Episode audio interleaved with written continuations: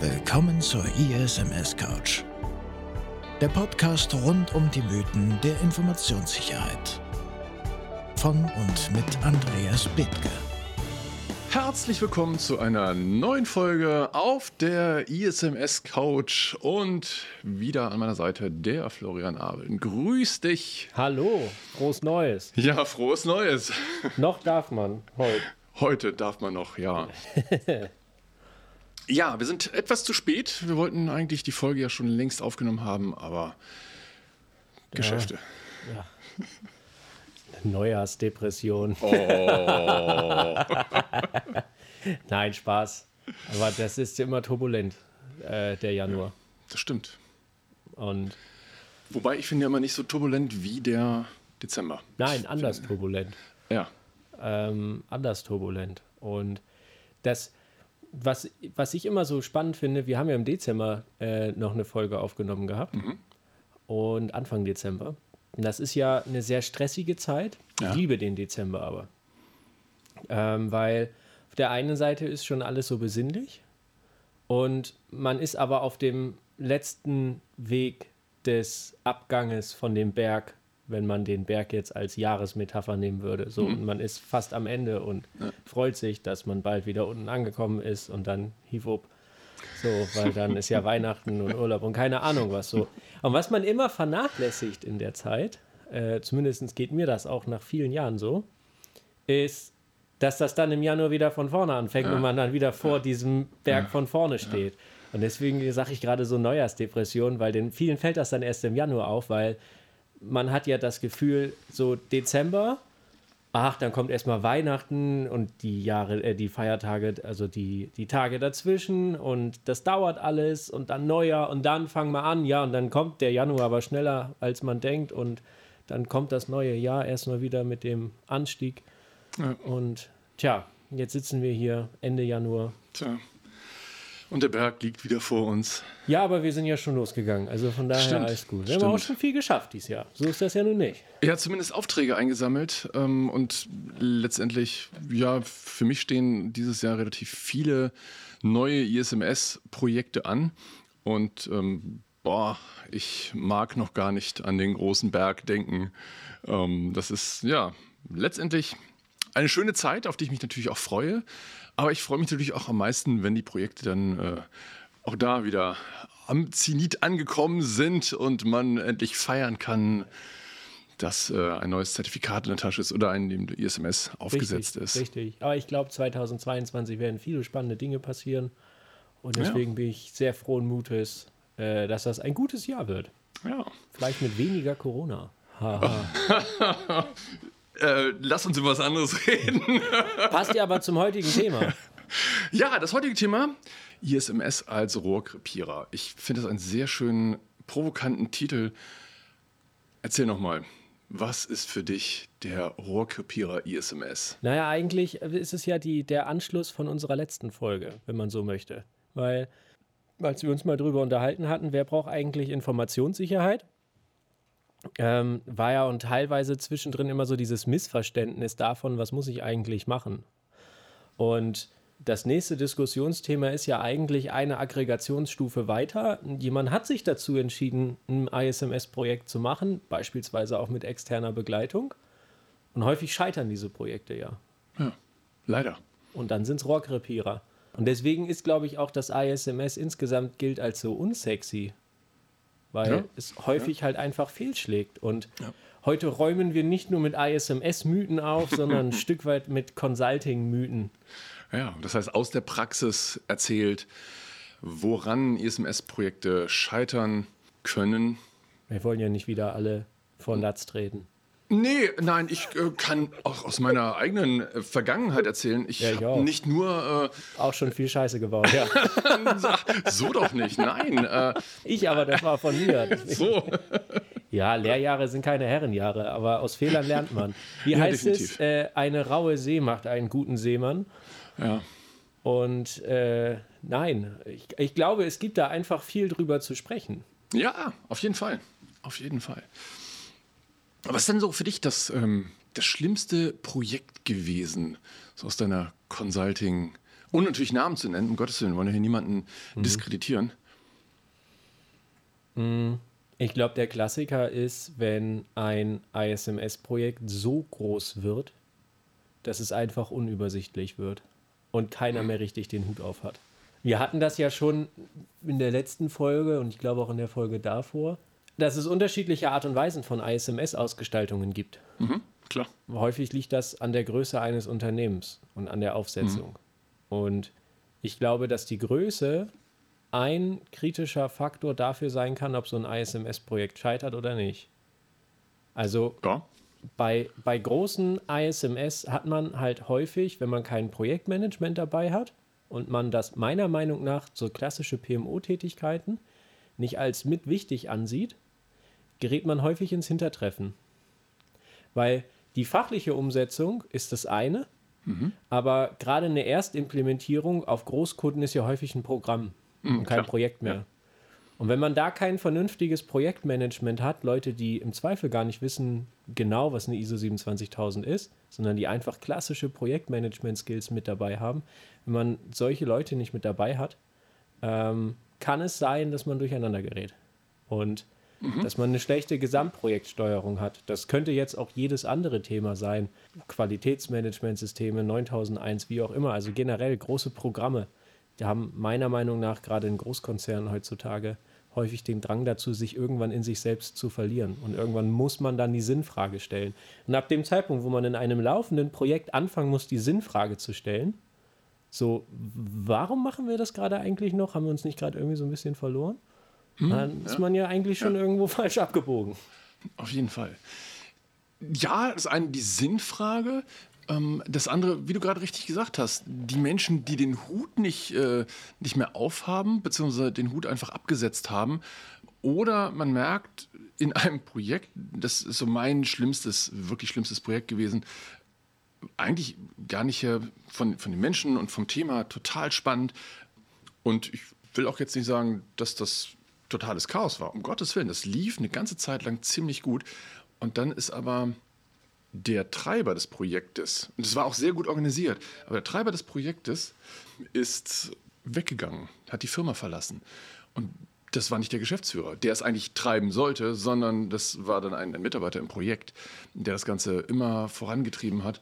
Und da haben wir gemerkt, so, mh, hm, das war jetzt blöd, dass der gegangen ist, weil der war der eigentliche Treiber. Mhm.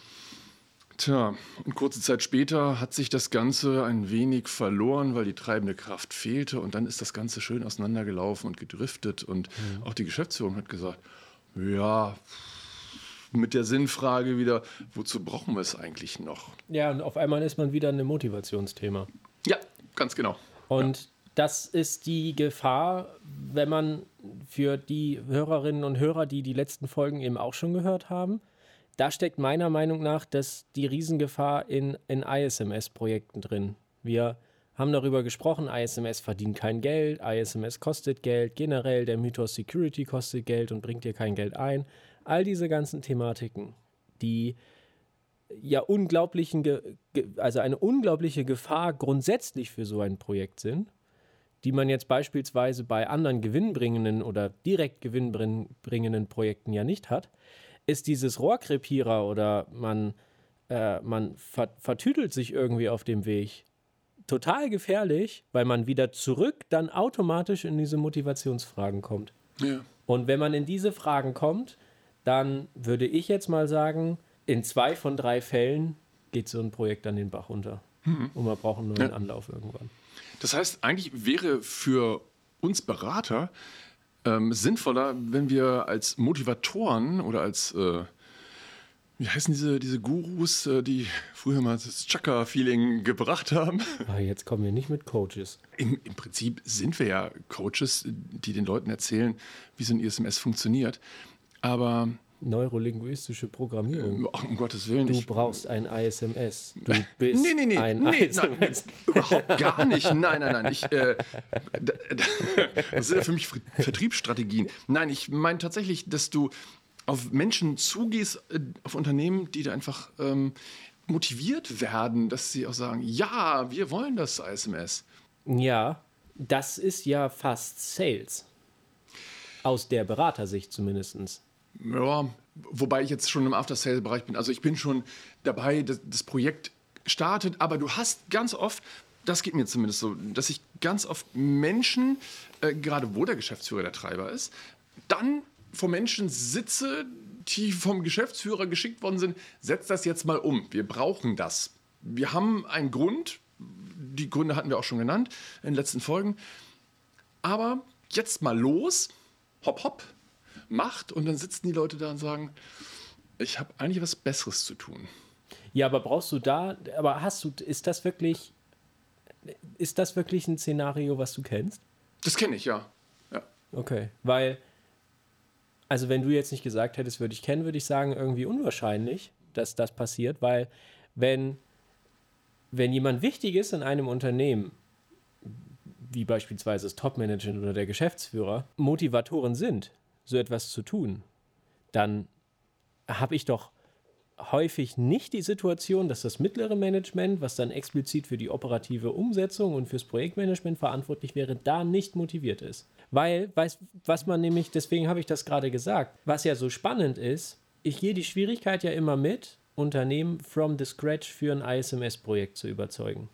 Das ist Sales für mich. Mhm, Will ich ja theoretisch als Berater auch gar nicht so viel zu tun haben. Meine Wunschsituation ist ja die, dass ich sage, hey, ich bin mit meinem Projekt fertig, dann gehe ich zu meinem Vertrieb, die haben eine Pipeline und sagen, gut, hier ist das nächste Projekt. Hier genau. ist der Kunde, ja. der und der, leg los. Und dann lerne ich den Kunden kennen. Das wäre ja als Consultant in einer Unternehmung meine Wunschsituation. Das heißt, da ist ja die erste Motivationsfrage schon geklärt. Jo. Wer braucht eigentlich Informationssicherheit? Ja, du, ja, deswegen hier klar. unser Angebot. So. genau. Kommen danach Motivationsfragen auf oder kommen die erst dann auf, wenn es das erste Mal schief lief in dem Projekt? Das ist ja die Frage, mhm. über die wir uns gerade unterhalten. Ja, ich glaube, das kommt, ähm, kommt natürlich auf die Menschen an, die in dem Projekt verhaftet sind. Und ich glaube, bei einigen Menschen ist es so, die haben eine Motivation. Ich kenne genügend Projekte, wo es auch gut funktioniert, wo die Menschen hoch motiviert, weil jetzt was ganz Tolles erreicht werden soll, ähm, weil sie sagen, hey, wir brauchen das ISMS. Kenne ich auch, finde ich gut. Das sind die Projekte, die auch glatt durchlaufen. Also keine Rohrkrepierer, über die reden wir aber gar nicht, sondern wir reden ja über die Schwierigkeiten, die hier auch manchmal zutage kommen, wo Leute einfach sagen so, mm, ja, wir sollen das ISMS aufsetzen. Mhm. Ja, wir haben verstanden, dass wir das brauchen. Mhm. Ja. Aber es kommt nicht mehr. Genau, das ist so T-Sax-Kunden. ja, auch. Klar.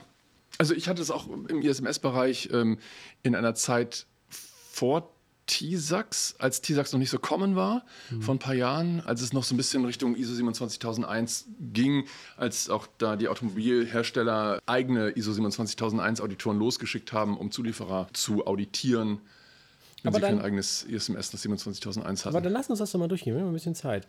Das heißt, wir nehmen jetzt mal einfach so eine Situation. Ein Unternehmen, Geschäftsführer hat gesagt, wir müssen uns um das Thema Security kümmern. Ich kaufe jetzt einen Berater ein. Ja. So. Was passiert dann? Berater ist eingekauft, mhm. Angebot, alles gezeichnet, mhm. zap, zap. Mhm. Und dann geht's los. Und dann stoßen wir da auf Motivationsissues? Vielleicht.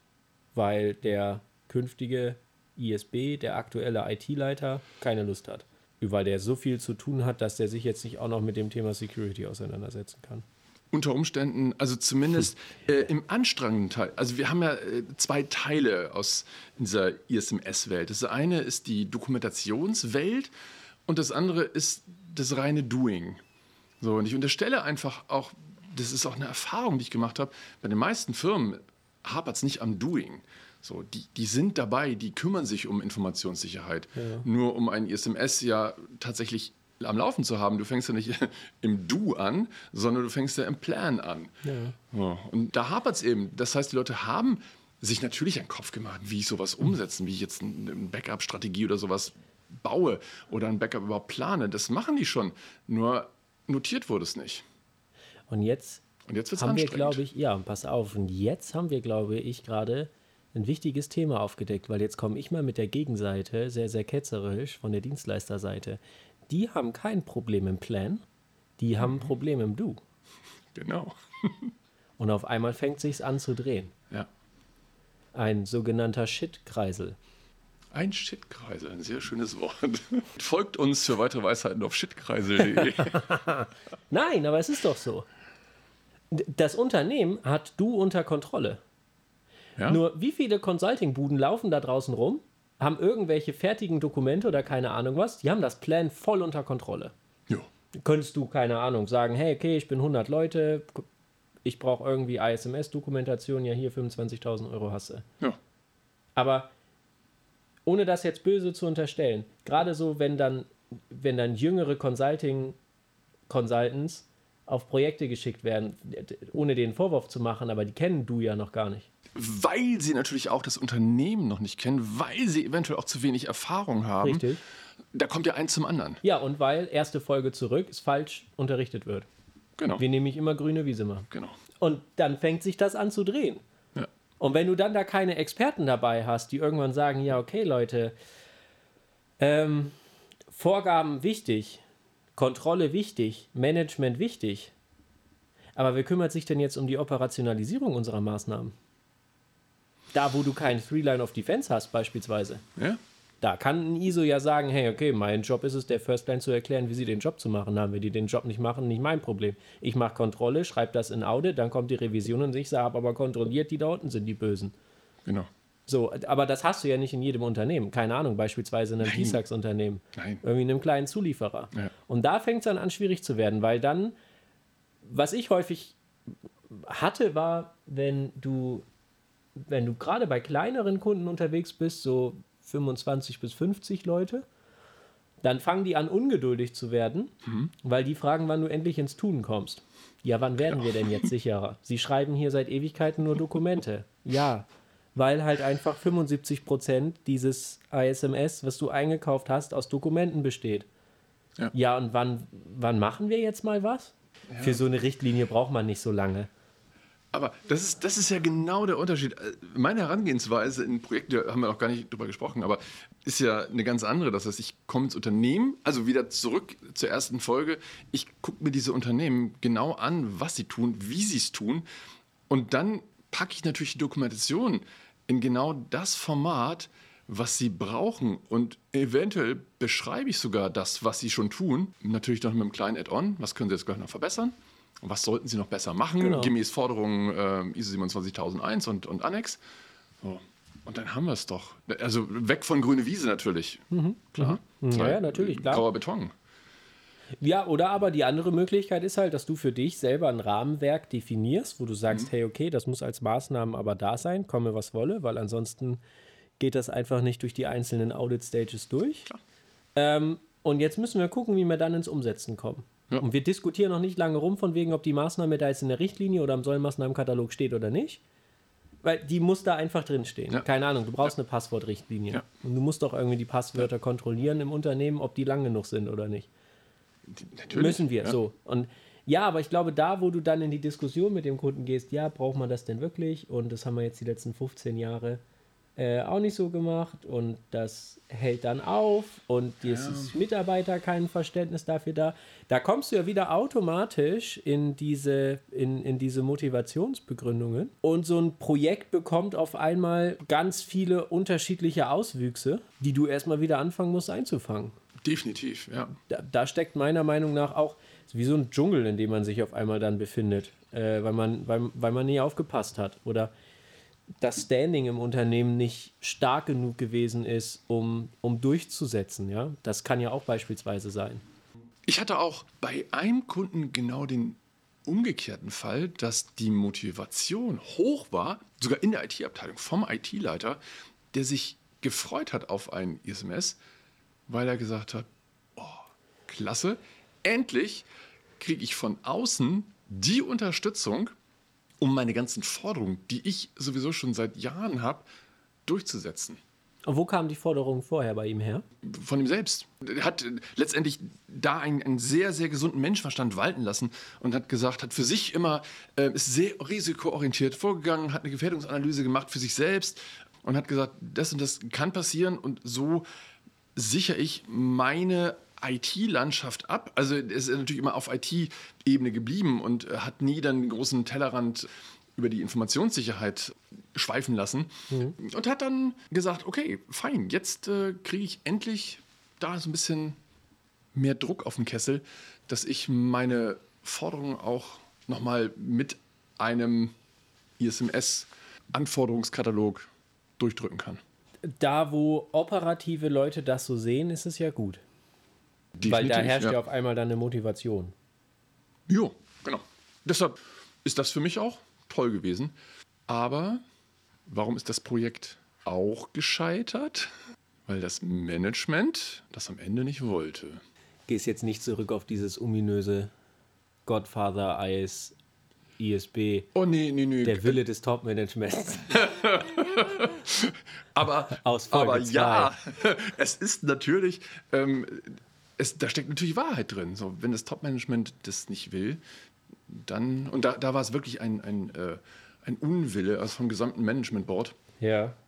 Und äh, am Ende des Tages, ja, haben wir das Projekt dann abgebrochen, weil ich auch gesagt habe, äh, wir werden hier nie zum Ziel kommen und ihr könnt natürlich eine Menge Geld verbrennen, ähm, aber es muss ja nicht sein. Ein Rohrkrepierer. Ja, aber wie er im Buche steht. Ja. Und kann ich mir Vorwürfe als Consultant machen an der Stelle? Ja, das ist jetzt das, was ich beispielsweise fragen wollte. Ja, natürlich, weil ich wenig Gespräche an der Stelle natürlich mit dem Management geführt habe. Absolut richtig. Vielleicht könnte man ja wie so eine Art Bahnhofsmission gründen für fehlgeschlagene ISMS-Projekte, wo ja. sich Kunden melden können, die, deren, deren Projekte Rohrkrepierer gewesen sind und dann versammelt man die und hilft denen. so ISMS-Notfalleinsätze. Ja. Hey, die von, äh, von uns war das mal ein Stück weit einer unserer hauptsächlichen äh, Sales-Kanäle. Du lachst. Ach was.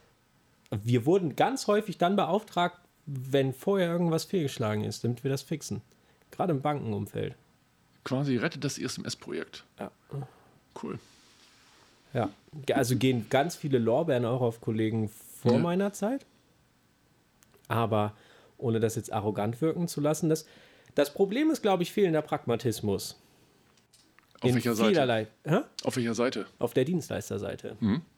Weil gerade in krass regulierten Umfeldern, wir hatten es schon ziemlich häufig ein Thema, als Thema und die Finanzwelt ist so ein, so ein Umfeld einfach. Zu Recht, weil du brauchst Regulation natürlich, weil ja.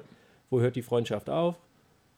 Wenn es ums Geld geht. So. Deswegen brauchen wir ja. die Regulation. Aber so Themen wie ISMS und Co., die sind dann da natürlich ziemlich in Mitleidenschaft mitgezogen, weil die sich ja total vielen mhm. anderen Dingen irgendwie mitbeugen müssen.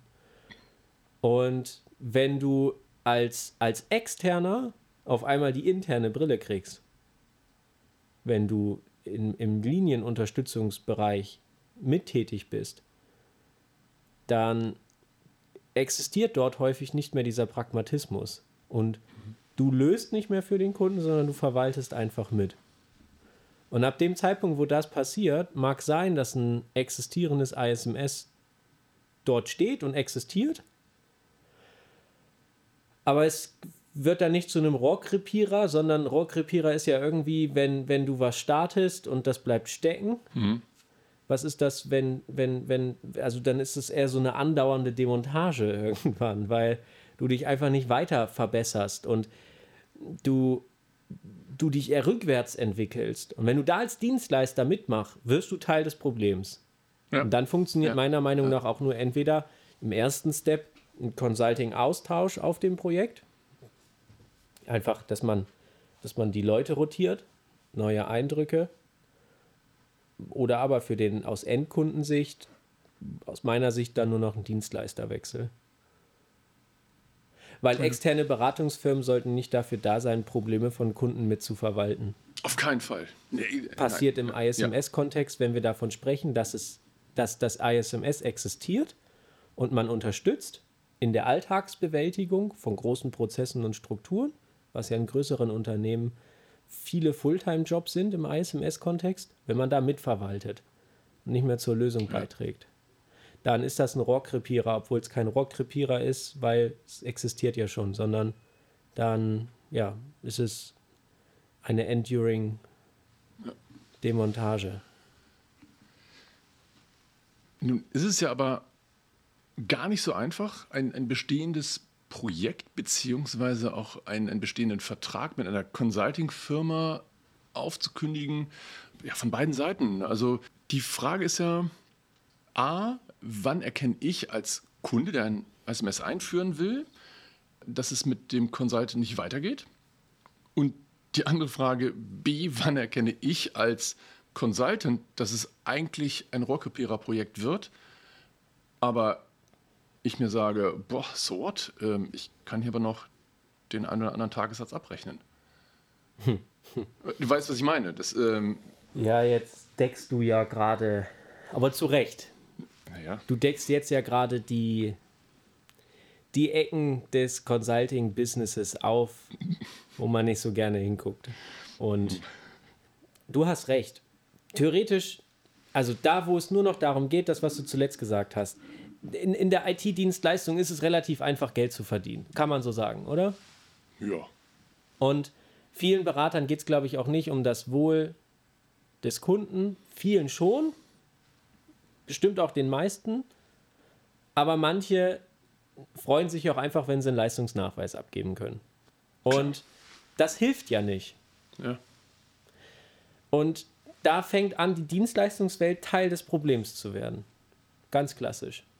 Weil wer, welcher junge Consultant oder normale Consultant, wie auch immer, der von seinem Arbeitgeber, weil es eine IT-Dienstleistung ist, geldgetrieben oder umsatzgetrieben ausgesteuert wird, gibt denn freiwillig ein laufendes ISMS-Projekt ab, weil er sagt, ich helfe dem Kunden jetzt nicht mehr, hm. versus ich kann mit dem aber noch meinen Leistungsnachweis füllen. Hm wo wir unsere Welt darauf aufgebaut haben, in der Consulting-Welt nicht nach Qualität abzurechnen, sondern nach Quantität. Ja. Brauchen wir uns doch da nicht darüber wundern. Nö. Wir haben Millionen Instrumente, KPIs und keine Ahnung was, in der IT-Dienstleistung zu messen, wie fakturabel ein Consultant ist, wie viel Umsatz der einbringt, Deckungsbeiträge, Fakturaquoten, wir haben aber wenig bis gar keine Instrumente zu messen, aus dem PMO, aus dem Monitoring heraus, wie qualitativ hochwertig die Arbeit von dem Consultant in Bezug zur Umsetzung oder zur Betreuung eines ISMS auf dem Kunden ist. Einer der Hauptprobleme. Ja. Weil wir als Dienstleister, und das müssen wir auch, weil am Ende des Tages müssen wir auch irgendwie unseren Kühlschrank füllen am Ende des Monats. Alles gut, mache ich niemandem direkten Vorwurf. Aber wir steuern die Projekte danach. Wir steuern sie in erster Linie aufsetzungsmäßig, nicht nach Qualität. Weswegen ich ja die Leute bei uns so toll und faszinierend finde, unsere Softwareentwickler. Mit, mit, mit, mit Agile und Scrum. Ja, aber rein theoretisch könntest du ähm, auch ein ISMS-Projekt agil aufsetzen. Rein Hast theoretisch. du schon mal gemacht? Hm, auch wenn ich äh, Scrum Master bin, Nein. Warum habe ich es nicht gemacht? Ähm, die Antwort ist relativ einfach. Weil ich ähm, natürlich auf das Projektmanagement des Kunden einsteige und wenn jetzt ein Kunde kommt und sagt, wir machen das agil, dann bin ich dabei. Dann kann ich meinen Backlog aufbauen, dann kann ich sagen, guck, das sind meine Pflichtdokumente, das und das ist alles zu tun ähm, und das ziehen wir uns jetzt nach und nach rein und dafür setzen wir uns dann halt äh, Timeslots, ähm, machen das ganze Timebox. Da bin ich total dabei. Nur die meisten Unternehmen sind ja klassisch unterwegs und sagen, ja, wir brauchen so eine Zeitschiene und, äh, mhm. so, und kommen dann mit Abhängigkeiten und dann sage ich, ja, das macht ja auch, äh, gerade beim Aufbau eines SMS, macht es ja Sinn, wenn ich jetzt die Maßnahmen nach der Risikoanalyse definiere und aufschreibe. Oder ich gehe natürlich erstmal rein und sage, ja gut, ich schreibe die Maßnahmen peu à peu auf und dann mache ich die Risikoanalyse auch peu à peu und komme immer wieder zurück zur Risikoanalyse und drehe mich während des gesamten Projekts um die Risikoanalyse. Hm, weiß ich nicht. Ja, nee, das meine ich damit ja auch nicht. Sondern? Das meine ich damit nicht, sondern wenn es darum geht, wir sollen ISMS aufsetzen. Mhm. Dann ist die Frage danach, okay, wie viel PT werden denn dafür gebraucht? Ja, genau. Immer. Wie häufig funktioniert die erste PT-Schätzung? Also ich gebe nur einen ungefähren Wert ab, weil mhm. ich sage, das Projekt wird so und so lange dauern mit so und so viel Tagen. Aber bei der Dauer lege ich mich nicht fest. Oder wir gehen andersrum, wir gehen auf die Dauer und schieben dann so viele PT-Tage rein, ähm, dass es am Ende passt. Ja, genau. Und was die ja beispielsweise, sofern ich das richtig von meinen Softwareentwicklern im Haus mitgeteilt bekommen habe, finde ich den Weg, den die in, in, in Greenfield-Projekten, sind wir wieder bei mhm. grüner Wiese, mhm. aber bei Greenfield-Projekten herangehen, finde ich ganz, ganz klasse und vor allem ehrlich und transparent. Weil die setzen sich am Anfang äußerst intensiv in der Pre-Sales-Phase, wenn du so willst, mit der Kundenausgangssituation auseinander mhm. und schreiben dann Storypunkte, mhm. um zu definieren, hey, dann wollen wir da sein, dann wollen wir da sein, dann wollen wir mhm. da sein und dann wollen wir da sein und wir wissen, wie der Endzustand aussehen soll. Und aktuell schätzen wir jetzt, dass wir dafür vier oder fünf Sprints brauchen. Und ein Sprint kostet dann ungefähr so und so viel, mhm. wenn man Planungssicherheit braucht. Dann hat der Kunde die Sicherheit, okay, ich zahle jetzt mal ungefähr sechs Sprints mit der und der Storyline dahinter oder dem und den Punkten, den und den Meilensteinen und das ist ungefähr der Plan. Ich weiß vorher, worauf ich mich einlasse, aber die hundertprozentige Sicherheit dass hinterher das gewünschte Sollergebnis rauskommt, die gibt es nicht. Ja, nun hast du aber das Problem oder zumindest die Herausforderung, dass du in einem SMS-Projekt äh, User Stories dann definieren musst, ja. die dann aussehen wie schreibe eine Richtlinie für Passwörter.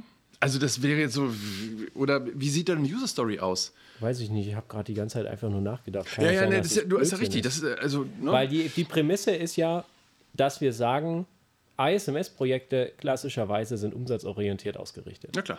Ja. Und die Frage ist ja gerade, die wir uns stellen, ob es nicht eine andere Art und Weise gibt, das nach Qualität und nicht nach Quantität auszurichten. Ja. Genau. Ähm, und der, die Idee da zu sagen, okay, man nimmt einen Scrum- oder Agile-ähnlichen Ansatz, ja. kann ja einfach mal sein, was man durchspinnt. Klar. User Stories nennt man es, ne?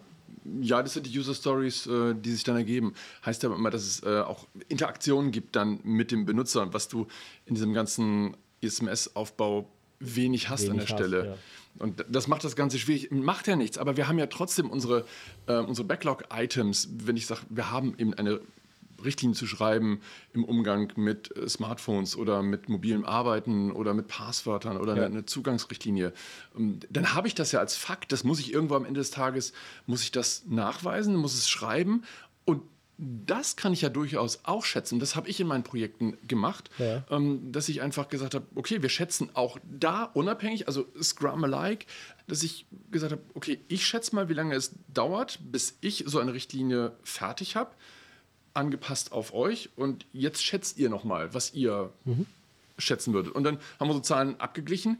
Und komischerweise sind wir da, obwohl wir ganz andere Herangehensweisen hatten, fast immer zum gleichen Ergebnis gekommen.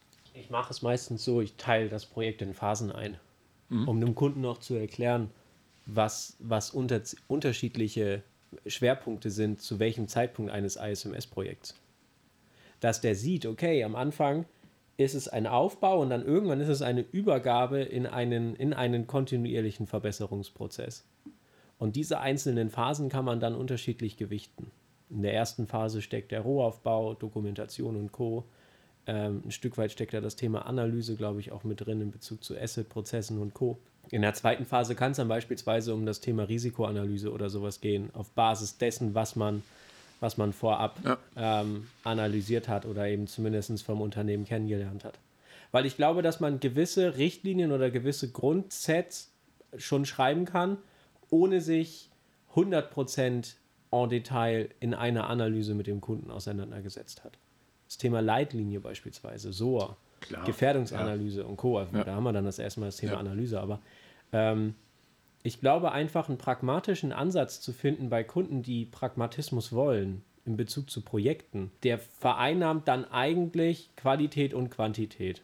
Mhm. Weil da muss man, glaube ich, gar nicht so weit auseinandergehen dann. Also, dass man Quantität gegen Qualität ausspielt. Ich glaube, da, wo ein Kunde das Gefühl hat, hey, okay, oder das auch so ist, das ist ein vernünftiger Plan, der hat vielleicht eine Unschärfe von plus minus 10 Prozent. Und ich kann den Plan verstehen. Ich weiß, was jetzt kommt. Und dieser Plan ist natürlich dann noch mit PTs, Tagessätzen und Co. gefüttert. Da habe ich ja eigentlich beides Hand in Hand. Da habe ich auf der ja. einen Seite die Umsatzsicherheit für den Dienstleister und auf der anderen Seite habe ich die qualitative Planungssicherheit für den Kunden. Die Frage ist einfach nur, die ich mir stelle, ob es nicht andere Beratungsansätze gibt. In einem ISMS-Aufbau. Ganz klassisch. Die sehen denn wie aus? Ja, das, was wir gerade versucht haben so, zu diskutieren. Also tatsächlich rein, einfach mal äh, vielleicht so eine, so eine Scrum-ähnliche Sache. Ja. Vielleicht kommt man dann ja schneller zum Ziel. Oder aber man macht beispielsweise komplett knüppelhart rein Faktenumsetzung einer ISO 27000. Tut weh, mhm. viel Schmerz, mhm. ich glaube viel, viel operativer mhm. Schmerz. Aber to be honest, in Phase 1 wäre das gut. Ratzfatz. Ja. Da wird es ja eine Woche brauchen. Ja. So, zack, hier ist der Sollzustand. Abgenickt. Ja, leider, aber ja, gut, dann können wir jetzt mit dem richtigen anfangen. Ja. Peng. Könnte man auch mal ausprobieren. Könnte man ausprobieren. Vielleicht ist der Rohrkrepierer dann aber auch schon vorprogrammiert. vorprogrammiert. Ich weiß nicht, ich glaube, man muss einfach versuchen, frisch im Kopf zu bleiben, weil ich glaube, häufig wird zu wenig gemacht und häufig zu viel. Definitiv. Und beides ist nicht gut. Nee. Und ja. weiß ich nicht, gibt es aus deiner Meinung nach diesen Goldstandard? Nee. Ich habe auch versucht, eine Abhängigkeit zwischen Unternehmensgröße und, ähm, und Projektdauer irgendwann mal abzuleiten. Ähm, so auf Basis von, von empirischen Zahlen. Ist mir aber tatsächlich nicht gelungen. Mm, also das, was die Kunden natürlich immer wollen, ist, oh, wir machen hier so ein ganz knackiges, kurzes Projekt, kleines ISMS und das funktioniert manchmal. Also gerade bei, bei relativ kleinen Einheiten, bei, bei kleinen ähm, Unternehmen, die dann auch sagen, okay, wir nehmen das ganze Unternehmen ins Scope rein, äh, fertig, äh, wir sind hier nur 20, 25 Leute. Das sollte sich doch dann eben schnell mal machen lassen, vielleicht sogar in acht Wochen. So habe ich erlebt. Ähm, mhm. Ich habe dann mit dem Kopf geschüttelt und habe gesagt, ach so, acht Wochen, aber da ist die Zertifizierung schon mit drin, oder? Na, Spaß beiseite.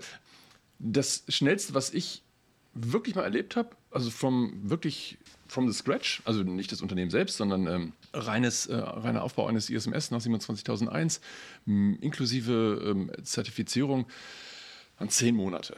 Zehn Monate, die dann auch wirklich bis sie das Zertifikat hatten. Das war schnell, das war gut. Die hatten das Ganze innerhalb eines halben Jahres aufgesetzt, aufgebaut ähm, und haben dann, getreu dem Motto, ein Pferd springt nur so hoch, wie es muss, sind dann eben durch die, durchs Auto durchgekommen, haben das Zertifikat bekommen. Okay. Aber auch mit der Mahnung des Auditors, zum nächsten Überwachungsaudit möchte ich aber eine Verbesserung sehen. Also das, was wir vorhin auch schon hatten, dass die ähm, Unternehmen da auch im Laufe der Zeit einfach anfangen, das, das ISMS zu leben. Das, das kann innerhalb von sechs Monaten, neun Monaten überhaupt gar nicht funktionieren, dass man das dann wirklich lebt, wenn man es nicht sowieso schon vorher intuitiv gemacht hat. Und äh, das macht die ganze Sache so ein bisschen schwierig. So, aber sie haben es geschafft. Das ist so auch, wo ich sage, ja, daran kann man sich messen lassen. Und die haben keine Kompetenzen gehabt. Die haben die Kompetenzen aufbauen müssen. Ich habe da auch ehrlich gesagt gar nicht so viel zu beigetragen. Ich habe denen erklärt, wie das Ganze funktioniert und ähm, habe die so ein bisschen an die Hand genommen als Coach. Ich habe dann nicht viel rumgeschrieben. Also könnte man ja sagen, ja, da hat der, hat der externe Berater, hat er seine äh, zehn Monate jeden Tag äh, schön fakturiert. Nee, war gar nicht so. Die haben sich ähm, interne Kapazitäten aufgebaut und haben das Ganze Suche gemacht. Wie mhm. gesagt, war nur so eine Handbreit äh, über der Latte, aber ja. sind drüber gekommen. Ja, aber guck Respekt. mal, bei, was hat da am längsten gedauert in den zehn Monaten? Ja, nicht das Schreiben von Richtlinien, quickly done, sondern no, wahrscheinlich.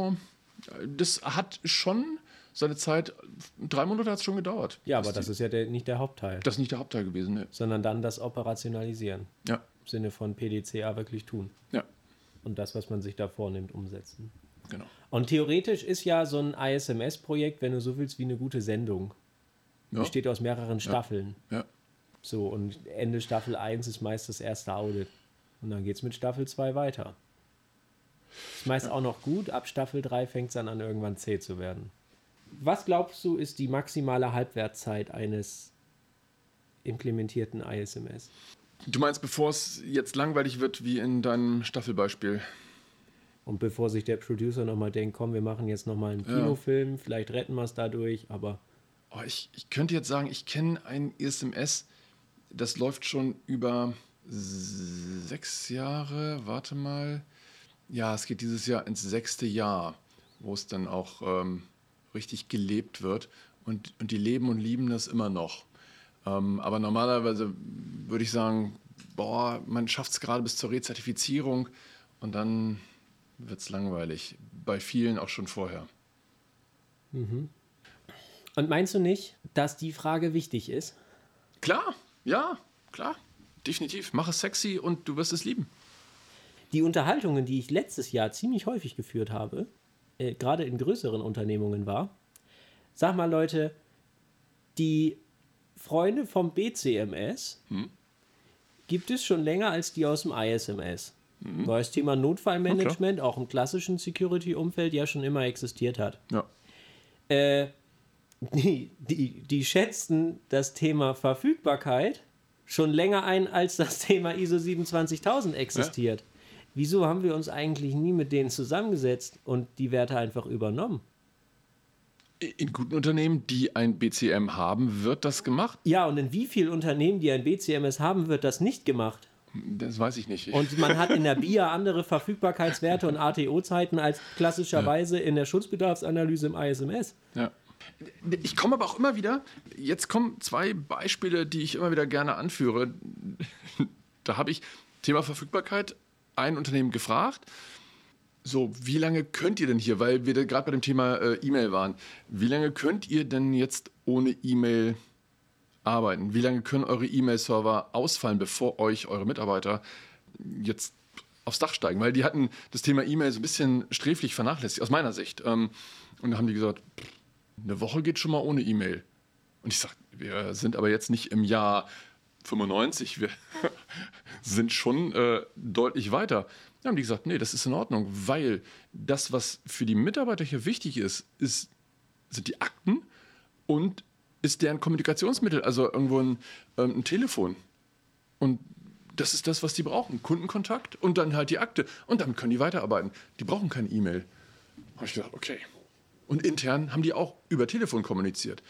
Was mich dann natürlich wieder zu dem Schluss gebracht hat, okay, dann müssen wir jetzt unseren Fokus auf die Verfügbarkeit eurer Telefone und auf die Akten legen. Und die gesagt, ja, das ist sinnvoll. Auch das sind ja Informationen, die dann und Assets, die geschützt werden müssen. Ja coolste KPI, die ich mal erlebt habe im Bezug zur Security und Verfügbarkeit, war noch in der Universität, war ein, äh, ein Dozent, der war Konzernsicherheitsleiter und unter anderem waren die verantwortlich für den Vorstandsschutz. Und die hatten ziemlich viele Paycuts in dem Unternehmen und der Vorstandsvorsitzende wollte auf einer Mitarbeiterversammlung sehr nah an die Mitarbeiter ran, um Nähe zu zeugen. Und er als sein oberster Beschützer mit seinem Vorstandsbeschützerteam hat ihm davon abgeraten. Und dann hat der das aber nicht gewollt und nicht verstanden. Und dann brauchte der eine KPI, um ihm aufzuzeigen, hey, pass auf, so wie viel Abstand kannst du dir leisten zu den Mitarbeitern, die stinksauer auf dich sind. Äh, und er hat es äh, ihm vorgerechnet in Schläge auf die Nase pro Minute. Großartig. ist die coolste Security KPI äh, so gesehen, äh, die ich je gehört habe, die angewandt ja. worden ist. Und ähm, ja, damit ist es verstanden worden. Ist auch ein ja. Verfügbarkeitsthema. Deswegen, wieso komme ich drauf?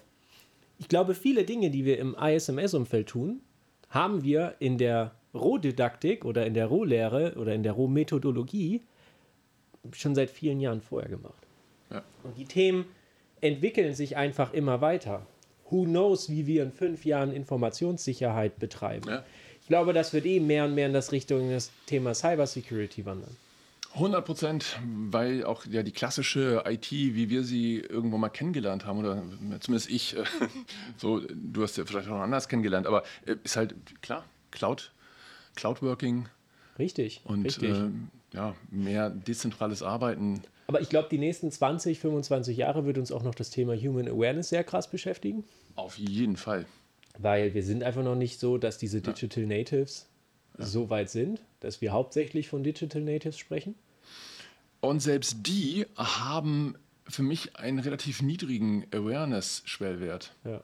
Weil die das einfach für, ja, sie sehen das völlig normal, einfach äh, ihre Daten wegzugeben ja. oder einfach mit Daten lockerer umzugehen, weil sie es einfach nicht anders kennen. Ja, ich glaube, also das ist schon richtig. Ich glaube, da dreht sich dann einfach das, das die, ja, die Schulungsmotivation. Ja. Aber die Themen einfach neu denken ist ist, glaube ich, wichtig oder stetig neu denken. Ja. Ich glaube auch, dass das automatisch immer dazu, dazu kommen wird. Und dadurch wird, um in dieser Film- oder Serienmetapher zu bleiben, ich glaube, dass das das Rezept ist, dass so eine Sendung nie langweilig werden darf.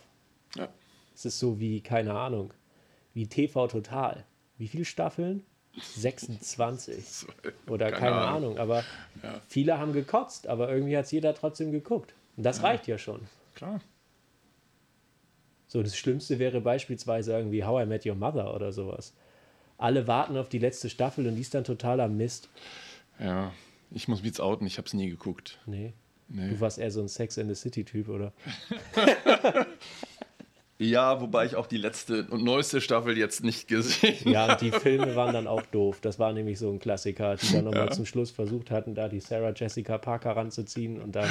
Ja. Aber nein. Aber ich glaube, das trifft ziemlich gut, ähm, ja. diese Film- oder diese Sendungsmetapher. Ich glaube, der Job muss sein, ähm, jede Staffel für sich auf einen, auf ein Level zu heben, was davor nicht unbedingt besser ist, aber zumindest die Herausforderungen adressiert, die dann in der Zeit gerade anliegen.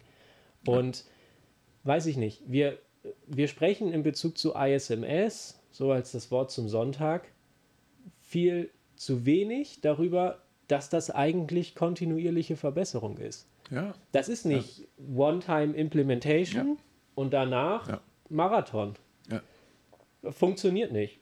Ja, das stimmt. Das ist auch das, was ich permanent predige, dass wir uns halt in diesem PDCA-Zyklus bewegen müssen, gebetsmühlenartig. Ich, ich glaube, in jedem Gespräch, ähm, das ich mit Kunden führe, lasse ich mindestens zweimal PDCA fallen, bis es denen aus, aus den Ohren wieder rauskommt und äh, sie einfach sagen, ja, wir haben es verstanden. Mhm. Ich sage, okay, dann wiederholt nochmal, warum müssen wir das an dieser Stelle jetzt planen und warum planen wir den Check jetzt schon, damit wir es eben vor dem Du alles festlegen. Korrekt. Okay, also, das war das Wort zum Sonntag und ein schönes Schlusswort. Für dieses Mal in der Hoffnung, dass es weniger Rohrkrepierer geben wird. Aktuell machen wir einen Podcast. Ja. Und bald planen wir ein Netflix Original. ja. Vielleicht verkaufen wir auch äh, an Amazon oder Sky. ja, weißt du es schon. Gut. In diesem Sinne, euch noch eine schöne Zeit und bis zum nächsten Mal. Das war die ISMS Couch. Der Podcast rund um die Mythen der Informationssicherheit von und mit Andreas Bethke. Wenn euch die Folge gefallen hat, abonniert den Podcast, um keine weiteren Folgen zu verpassen.